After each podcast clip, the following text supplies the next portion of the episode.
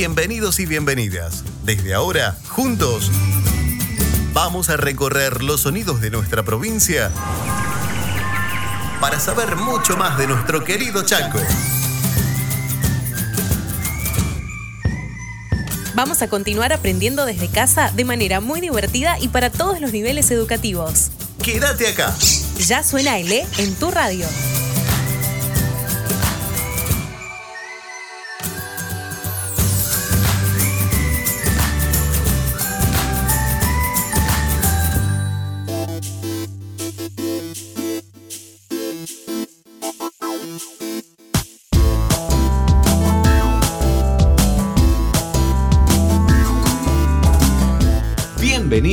Bienvenidas a un nuevo programa de Suena LE en tu radio, la que elegís todos los días y en diferentes puntos de nuestra provincia. Hola Mariana. Hola Ariel, hola, hola, hola, ¿qué tal a todas las, a todos los chicos y chicas? Porque hoy el programa va para aquellos de nivel inicial.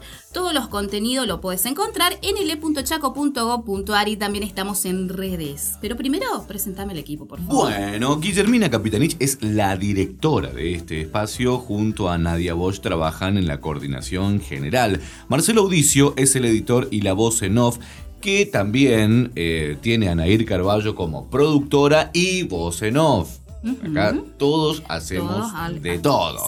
Flora Obregón es productora junto a Elian Cordi de los contenidos de Andy Gamarra, Gabriela Ramírez, Lorelei Pértile y Paola Piana. Mi nombre es Ariel Ramírez y con Mariana Arce, ¿arrancamos? Suena el E de esta manera. Hoy vamos a hablar sobre la relación de los niños y las niñas con los nuevos medios y cómo podemos incorporar las nuevas tecnologías a los procesos de educación. La nueva cultura digital presenta un montón de desafíos para la escuela y para el jardín.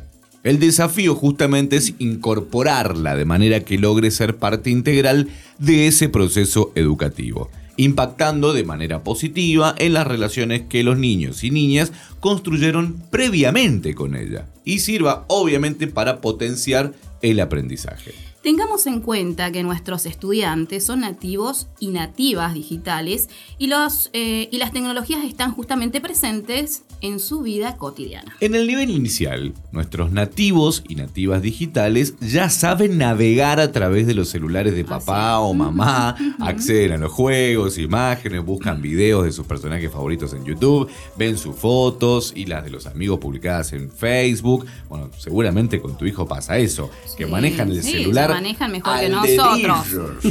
Algunos ya escriben simples mensajes de texto y utilizan los eh, famosos emoticones para transmitir emociones y estados de ánimo. Bueno, Ofelia, mi hija, por ejemplo, se saca fotos, Ay, eh, se filma con la tablet, viste, con, con los teléfonos celulares. Ella está a pleno con ese tema. Claro, también aprenden de esa manera a través de las imágenes y de los medios audiovisuales que haciendo interpretaciones que comparten en los grupos y utilizan la información también que brindan los medios para construir el conocimiento. Bueno, ahora los chicos están como.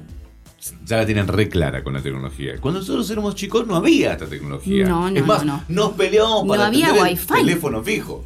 No había wifi. No o sea, nada. no podíamos hacer nada directamente. nada. Yo me acuerdo que, viste que algunos tienen todavía el teléfono fijo en la casa, Sí, sí, en un sí. esquinero ahí juntando tierra. Sí, sí, y cuando ni- sonaba ni ese teléfono íbamos corriendo, ¿viste? Es verdad, "Atienda, nosotros lo hacíamos en la atiendo casa". yo, atiendo yo. Era todo un tema, ¿viste? Y hoy ya nadie le da artículo, está como ahí olvidado el tipo, ¿me entendés? Bueno, La porque la tecnología nos ha ido eh, llevando para otro lado. La abuela que le ponía el candadito en el cero para que nos llame, porque antes era una ruedita para Ah, la sí, yo sí, pasé de todo. Mariana. Y los que tenían los botoncitos ya eran muy finos. No, eso sí. Eso no lo se le podía algunos nomás.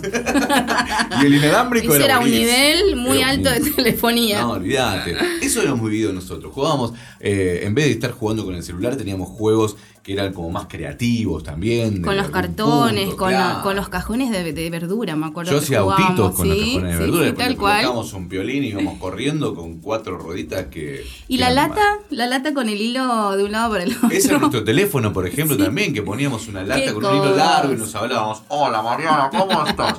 Magia Uy, así pura. podemos estar. Del otro lado Me encanta. Sí, sí, qué linda infancia que tuvimos, la verdad.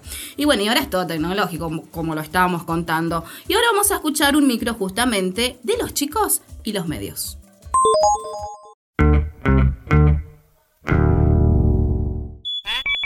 Celulares, computadoras, MP3. El vínculo entre estas nuevas tecnologías y los grupos de niños y jóvenes atraviesa todas las diferencias sociales. ¿Cómo se relacionan los chicos con estas nuevas tecnologías? Un nuevo escenario. Vivimos en la sociedad de la información. Eh, pero, ¿qué es la sociedad de la información? La sociedad de la información, la era de la información o la sociedad del conocimiento es aquella en la que la información y el conocimiento tienen un lugar privilegiado en la sociedad y en la cultura. Era obvio. Bueno, me explayo. Seguramente escuchaste hablar de las TICs, las tecnologías de la información y la comunicación. Gracias a ellas, la creación, la distribución y la manipulación de la información y el conocimiento es más rápida, más fácil. Y esto también forma parte de la cultura y la economía. La sociedad de la información es vista como la sucesora de la sociedad industrial. Sociedad post-industrial, post-fordista, capitalismo tardío, postmodernidad, etc. ¿Se entiende? Pero, básicamente, ¿cómo nos damos cuenta de esto en nuestra vida cotidiana? A ver, por ejemplo, ¿Cuáles fueron las transformaciones más importantes en el acceso a la información y el conocimiento? La información y el conocimiento para trabajar y estudiar son infinitos y cambiantes. A las fuentes de información tradicionales se le suman los soportes digitales, CDs, sitios de internet, simuladores. El trabajo y el estudio ahora no necesitan espacio físico. El trabajo a distancia y en red o colaborativo se impone como el paradigma del nuevo modelo. La TV, la radio, los diarios, ahora todos sus contenidos pueden llegarnos a través de pantallas. Hoy fácilmente podemos alcanzar un público amplio. Ya no necesitamos de grandes inversiones de dinero o infraestructura.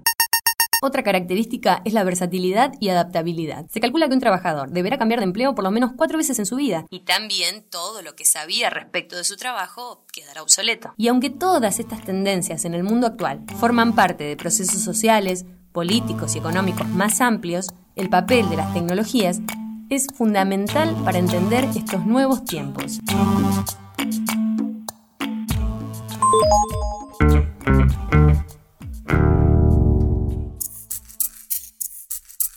Antes hablábamos de la sociedad de la información, las TICs y el nuevo escenario en el que vivimos, trabajamos, estudiamos y aprendemos. ¿Qué competencias, saberes, conocimientos, habilidades, capacidades deben tener los chicos y chicas que investiguen, trabajen, vivan y crezcan en este mundo? ¿Cómo saber aprovechar las ventajas y las oportunidades que puedan surgir? Internet y los chicos.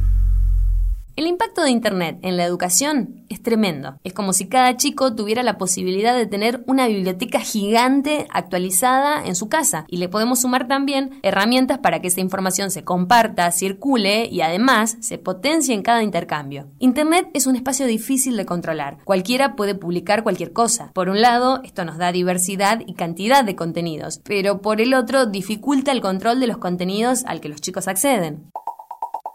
Dos puntos a tener en cuenta.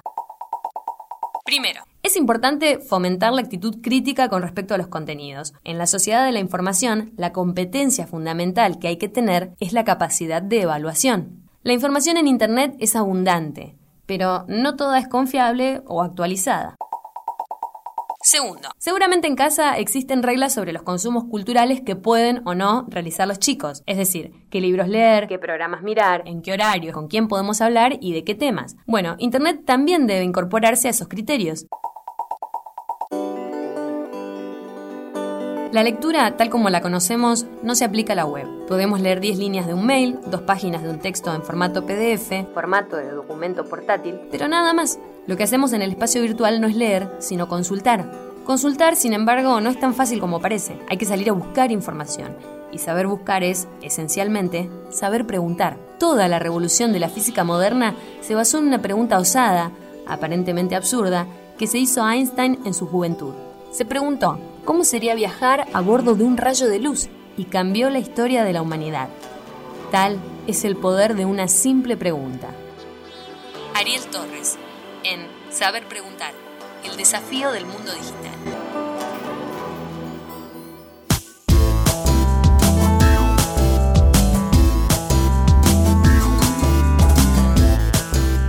Este es el micro donde escuchábamos a los niños y las niñas hablando acerca de los medios.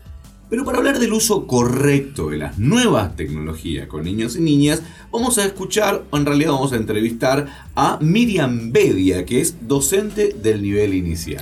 La seño Miriam Bedia, docente de nivel inicial, está con nosotros. La saludamos. Bienvenida, señor. ¿Qué tal? ¿Cómo les va? Buen día a todos. ¿Cómo estás, Miriam? Bien, muy bien. Aquí. Bueno, gracias por atendernos, ¿eh? No, por favor, gracias a ustedes. Sí, sí, trabajando desde casa, como siempre. Y bueno, acá adaptándonos a los nuevos tiempos con el tema de que estamos viviendo actualmente, ¿no es cierto? Y en época de pandemia, donde los niños y las niñas han tenido que estar mucho tiempo en casa y los padres han tenido tal vez que trabajar con ellos también en la educación, el proceso educativo, eh, han usado mucha tecnología y mucha pantalla. ¿Cuál es el uso prudente de estas pantallas y de los dispositivos de los niños y las niñas en la casa? Y bueno, eh, de acuerdo a la, a la edad de los chicos, lo prudencial sería que un niño de, o sea, hasta los dos años, eh, un niño no tendría que estar en contacto con un dispositivo, digamos. Pero eh, como vemos, hoy en día los niños eh, eh, tienen mayor acceso a lo digital y los padres hay veces, nosotros por ceder ante, hay veces el, llanto porque con eso llegan a, a, nuestro a nuestro nuestra sensibilidad.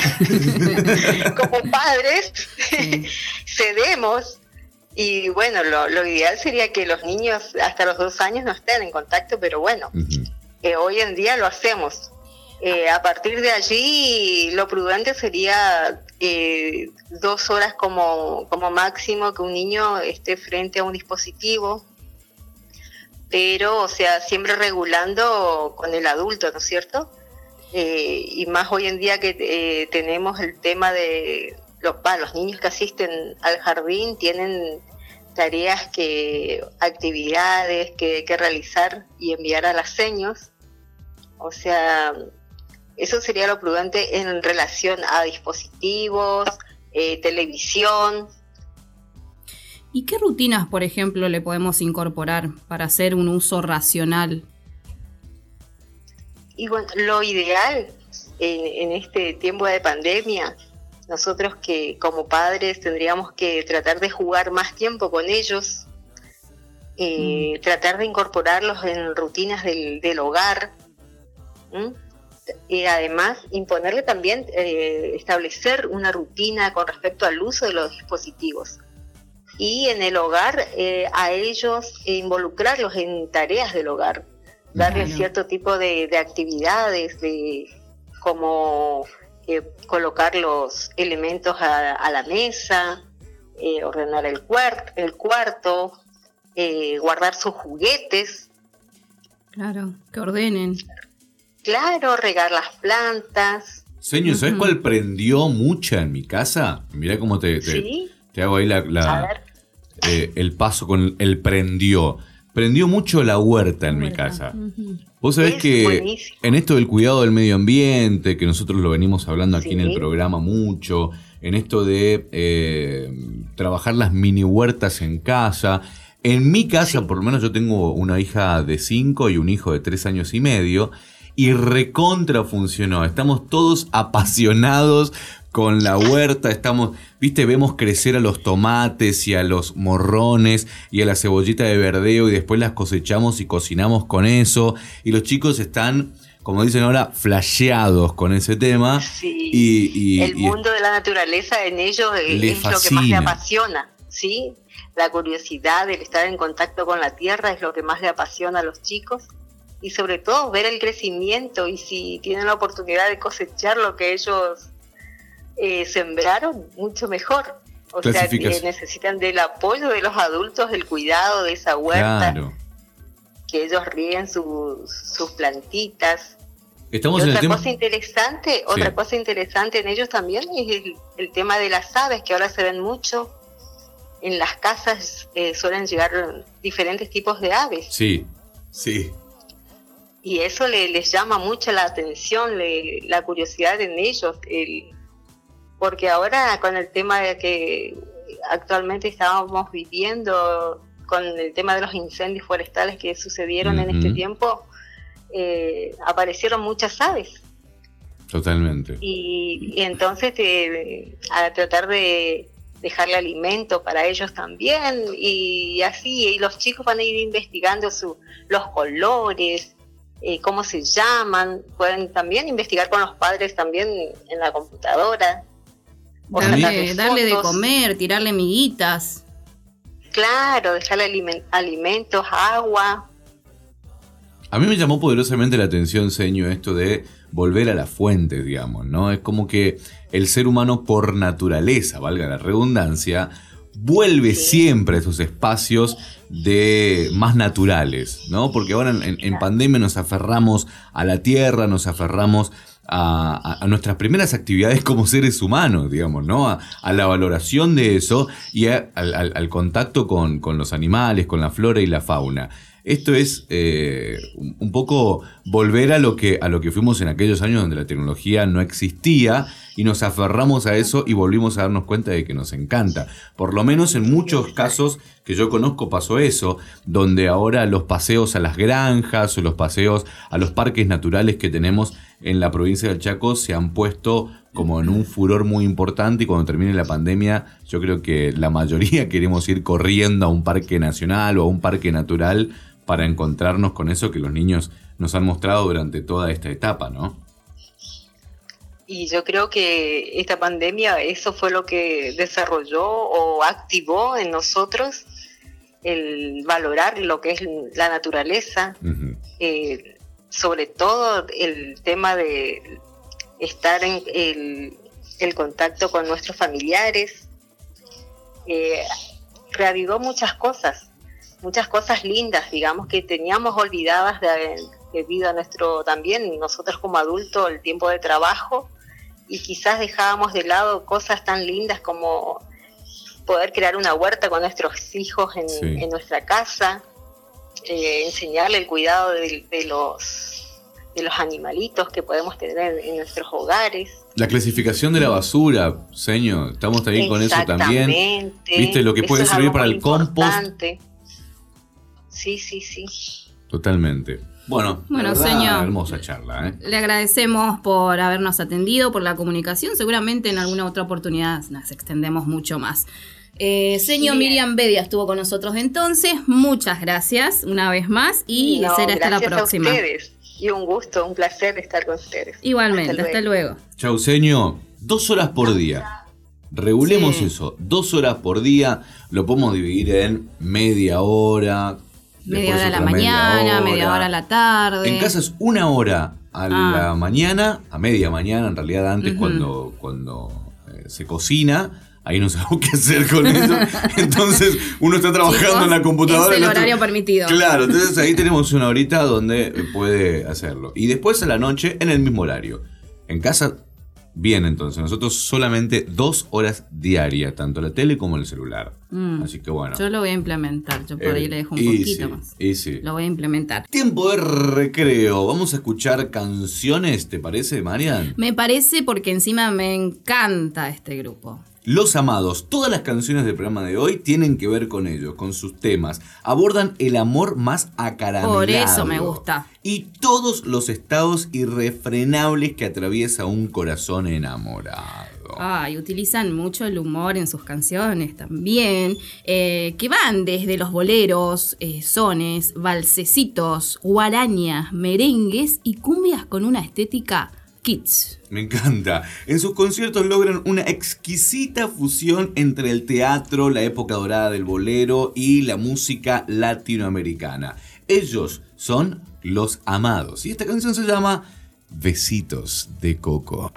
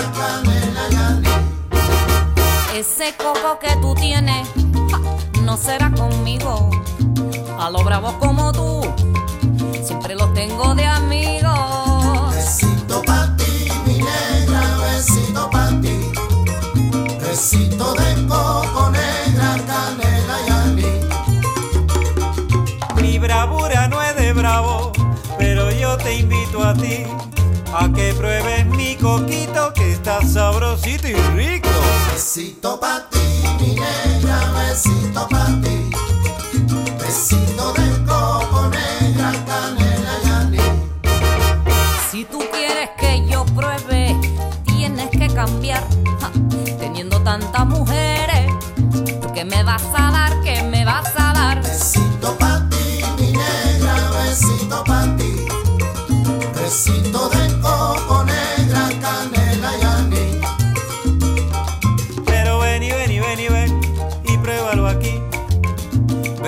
Pa' ti, besito pa' mí. Dame un besito, mi negra. No te muevas del dial. Ya seguimos con Suena el E. Atención amigos y amigas. El E también suena en la radio. Ahora, todos nuestros contenidos educativos y los sonidos de nuestro Chaco los tendrás en esta radio. Aprendemos desde casa, de manera simple y muy divertida. Suena el E, aquí en tu radio. Ya suena el E en mi radio. El uso de las tecnologías es el tema del cual nos abocamos en el día de hoy. Y estamos en contacto con la profe Adriana Brugnoli, que es responsable del aula de programación para nivel inicial de ELE. Adriana, ¿cómo estás? Bienvenida a Suena ELE. Gracias, buenos días para todos. Bienvenida, te habla Mariana. ¿Qué es la programación, Adriana?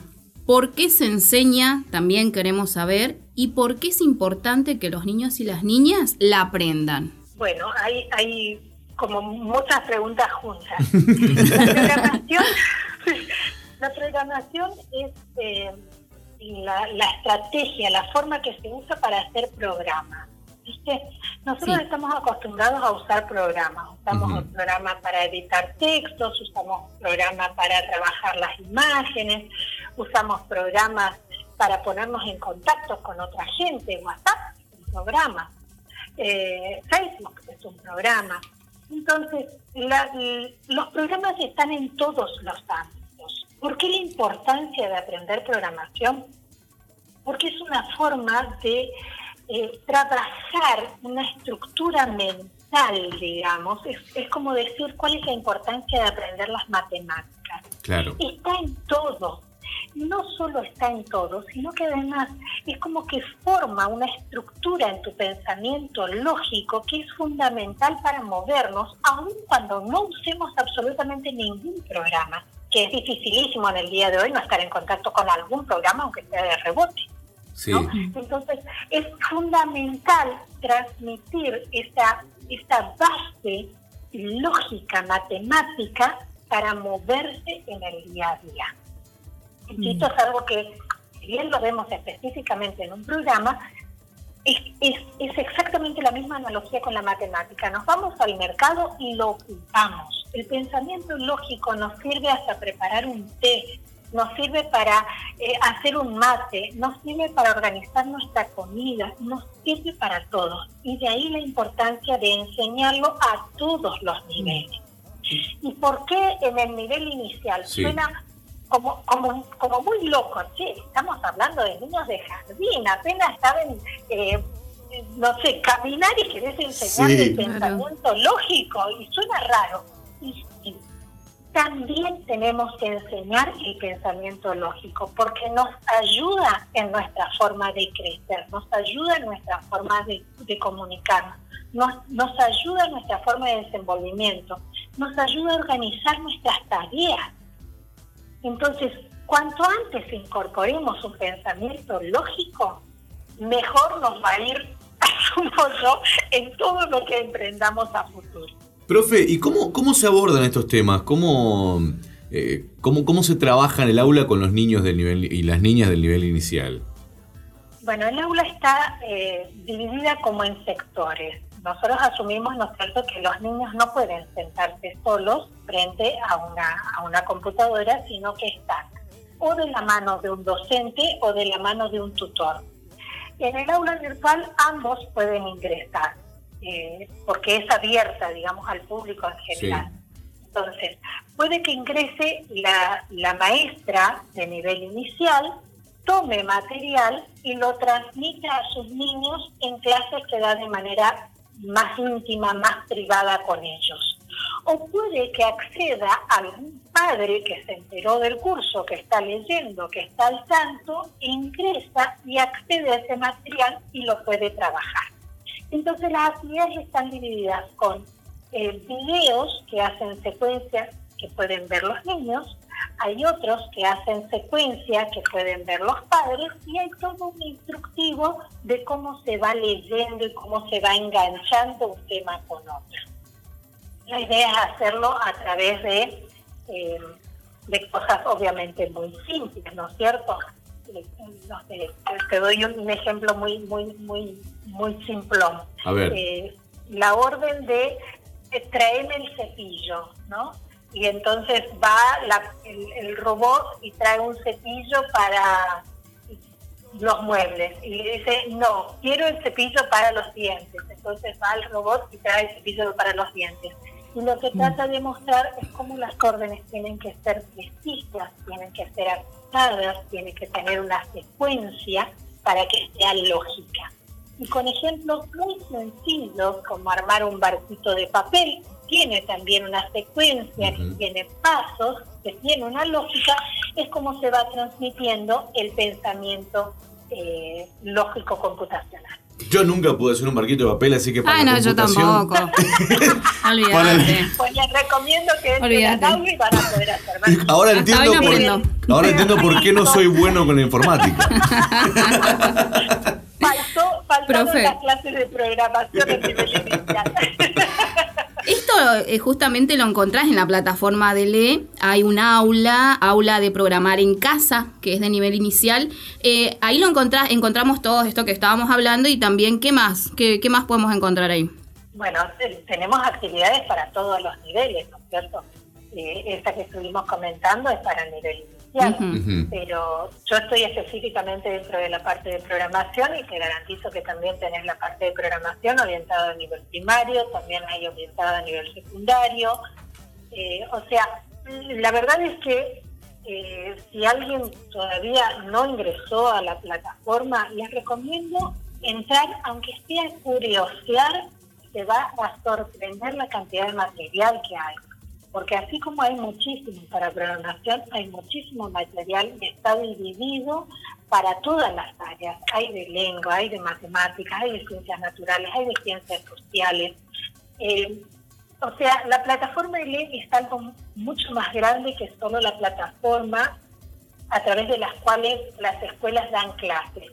Porque tenés un sector donde la escuela ingresa su propio material, su propio contenido y el maestro o el profesor trabaja con sus alumnos. Claro. Además de eso, tenés material que es de distribución pública, que es inmenso, es gigantesco y está trabajando muchísima gente muy profesional en el tema, así que eh, realmente contenidos muy, muy valiosos, Buenísimo. tanto para docentes como para los chicos mismos. Buenísimo. elechaco.gov.ar, ahí está, Ahí esa está. es la plataforma, ahí Muy encontramos todo.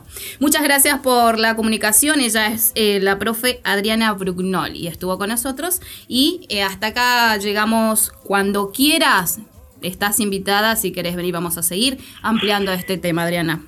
Con mucho gusto, gracias a ustedes. Me. Hasta encantó, luego. profe, me encantó charlar con usted. Chau, hasta luego, gracias. gracias, chao. Chau, chau. Bueno, ahí está, ¿eh? la profe Adriana Brugnoli hablando acerca de la programación en el nivel inicial, cosa que para mí era impensada. Y mira con sí. todas las cosas que nos estamos encontrando ahora con estas situaciones que realmente eh, están buenísimas que se ocurran, porque el pensamiento lógico lo usamos en todo. Y la verdad que no me había puesto a pensar yo de esa manera y, y está bueno. Mariana, hasta acá llegamos. Ya nos vamos. Otra vez pasó volando. Siempre pasa tan rápido. Recordá que tenés que lavarte las manos, hay que cuidar el agua, usar Sí, barbijo, favor, distancia social y quédate en casa. ¿Cuáles fueron los contenidos de hoy? Todos los contenidos del día de hoy fue de nivel inicial y lo podés encontrar, no te olvides, l.chaco.gov.ar y tenemos redes. No te olvides que las redes también están ahí a full. Tenemos Facebook, Instagram, Spotify y YouTube y lo encontramos como arroba suenale. Hasta aquí llegamos. Nos encontramos en la próxima edición cuando les digamos bienvenidos y bienvenidas a un nuevo programa de Suena L. Chau chau. Adiós. Por hoy se nos acabó el tiempo. Mañana continuamos con mucho más. Estate atento a cuando te digamos... Que ya suena L en tu radio. Suena L es una coproducción del Ministerio de Educación de la provincia del Chaco y la Subsecretaría de Comunicación, con el Instituto de Cultura y Turismo a través de medios públicos. Chaco, Gobierno de Todos.